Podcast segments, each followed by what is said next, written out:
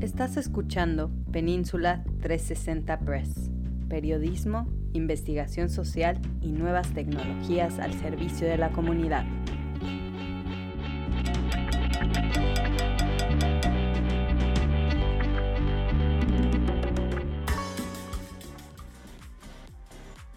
Bienvenidos a esta edición del podcast de Península 360. Yo soy Hans Leguizamo y como cada semana les traemos las noticias locales más destacadas para todo nuestro público de habla hispana.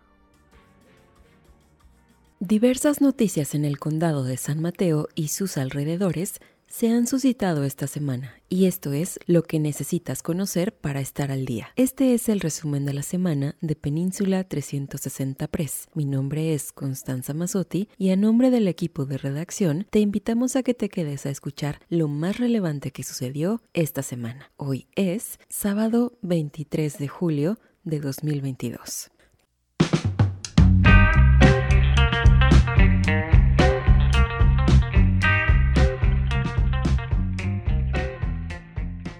Resumen de noticias locales del 16 al 22 de julio de 2022 por Pamela Cruz para Península 360 Press. Redwood City mantiene etapa 2 de emergencia por escasez de agua, lo que significa que los clientes residenciales tienen una asignación interior a 45 galones por persona por día y una reducción exterior para riego del 35%. Así, para evitar el uso irrazonable y promover la conservación del vital líquido, la Junta de Agua prohibió el uso de agua potable para el riego de césped no funcional en sitios comerciales, industriales e institucionales, lo que también incluye áreas comunes para asociaciones de propietarios, pero no áreas residenciales familiares.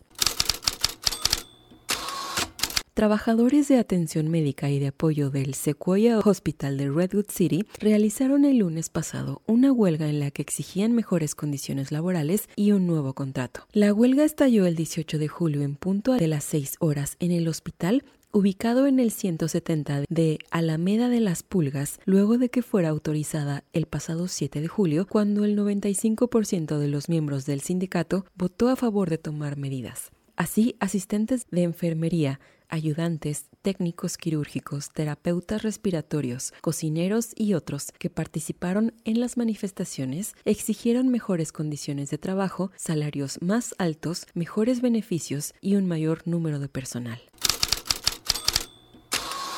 La mañana de lunes, un elemento de la policía de San Mateo arrestó a un hombre luego de que éste se acercara y le confesara ser responsable de robar un vehículo de viaje compartido la noche del domingo 17 de julio. De acuerdo con el informe, Randy Jay admitió que los detectives que era una mala persona y que necesitaba ir a la cárcel, pues fue responsable del incidente del robo de auto. Durante el cateo a su persona se descubrió fentanilo y un cuchillo que había sido utilizado durante el asalto. El Departamento de Policía de la ciudad de Pacífica solicitó ayuda tras un incidente de odio registrado en la comunidad, donde marcaron a una muñeca con una esvástica en una escuela local. El pasado 13 de julio, policías de la localidad respondieron a un informe de robo en la escuela secundaria Oceana, donde se enteraron que una bandera de orgullo fue sacada del poste frente al gimnasio, mientras que el 14 de julio los oficiales respondieron al programa de atención extraescolar de la ciudad de Pacífica ubicado en el campus de la escuela Sunset Ridge para llevar a cabo una investigación de robo. Dentro del aula saqueada, precisó la autoridad, las oficiales localizaron una muñeca de un niño con una esvástica inscrita en su frente, mientras que el personal denunció el robo de varios artículos electrónicos y de computación. El Centro de Intervención de Crisis y Prevención del Suicidio en el Condado de San Mateo, que es operado por Star Vista, comenzó a recibir llamadas al número 988 esta semana, como parte de la Red Nacional de Atención a este tipo de eventos. Las personas que llamen localmente al 988 recibirán soporte gratuito y confidencial las 24 horas del día los siete días de la semana a través del programa de línea directa Star Vista Crisis Center. La Administración de Servicios de Salud Mental y Abuso de Sustancias, SAMHSA por sus siglas en inglés, consideró que el número 988 es un primer paso hacia un sistema de atención de crisis transformado en Estados Unidos. Los trabajadores agrícolas del condado de San Mateo pronto podrán acceder a los recursos de atención médica a través de un autobús de dos pisos, gracias a un nuevo programa lanzado por grupos de defensa locales y respaldado por importantes compañías de ciencias de la vida como Genetech. El programa será lanzado en septiembre. Farm Worker Equity Express estará equipado con computadoras e Internet para ayudar a los trabajadores agrícolas a conectarse virtualmente con proveedores de atención médica, recursos de salud mental, tutoría en línea y clases para adultos en programas de colegios comunitarios.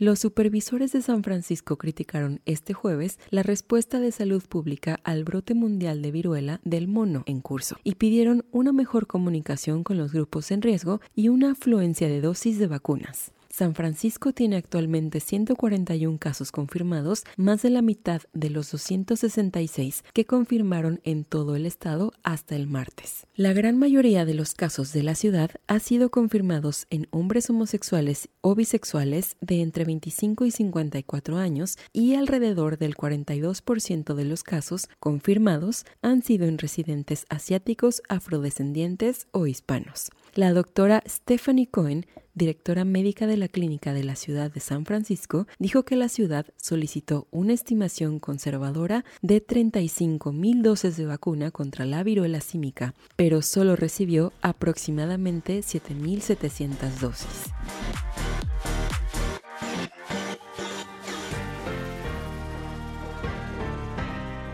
El fotoperiodismo no es para cualquiera, hay que tener sangre fría.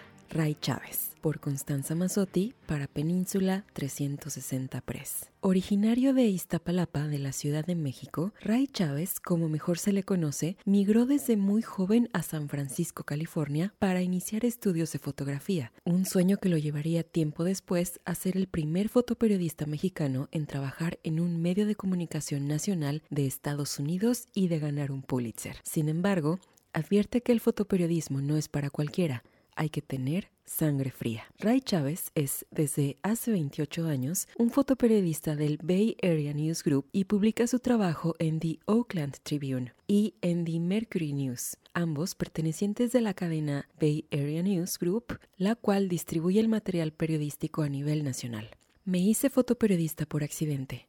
Yo quería ser fotógrafo de moda y de gastronomía, pero hubo la oportunidad de trabajar en el Oakland Tribune luego de que mis maestros me alentaran a participar por una vacante y comencé en un puesto como laboratorista, señaló Ray en entrevista para Península 360 Press. Comentó que trabajar en el cuarto oscuro se convirtió en su pasión, pues desde sus estudios en fotografía ya pasaba más de 12 horas revelando e imprimiendo en blanco y negro. Cuando llegué a la universidad Lenny College de Oakland, me enamoré del proceso de revelado e impresión en blanco y negro. El cuarto oscuro es magia porque los procesos son siempre un descubrimiento. Lentamente vas viendo la imagen revelada e impresa. Si bien de joven su sueño era ser fotógrafo comercial, no contaba con que su talento y la suerte lo llevarían a convertirse en uno de los últimos laboratoristas del periódico Oakland Tribune, por lo que desde su experiencia y en sus palabras le costó trabajo adentrarse en la era digital.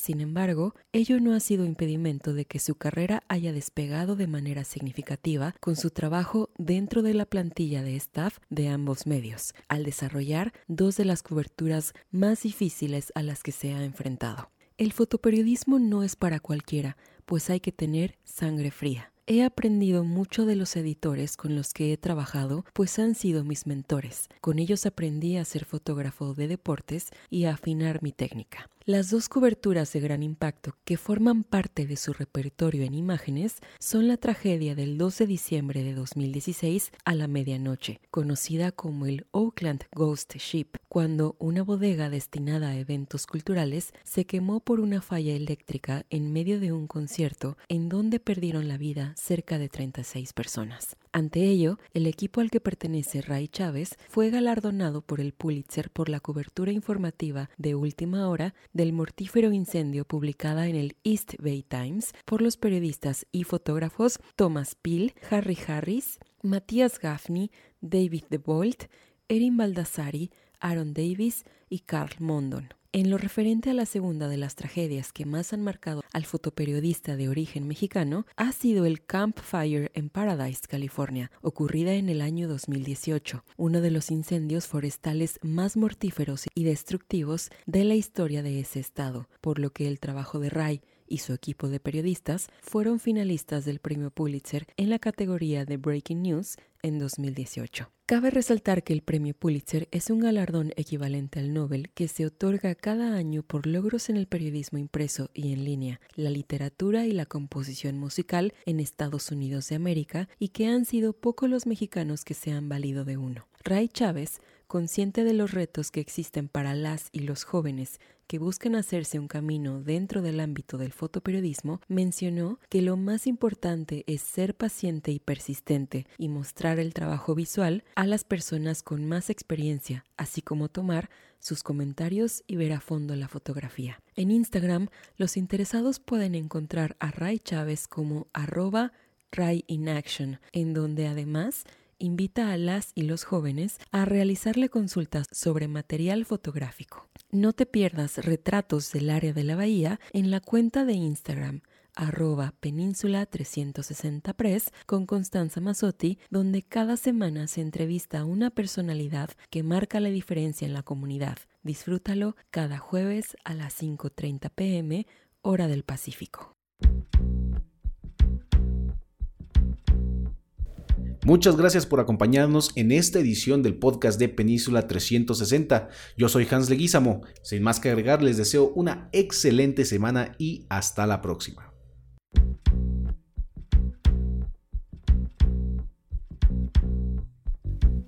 Desde Redwood City, Península 360 Press. Periodismo, investigación social y nuevas tecnologías al servicio de la comunidad.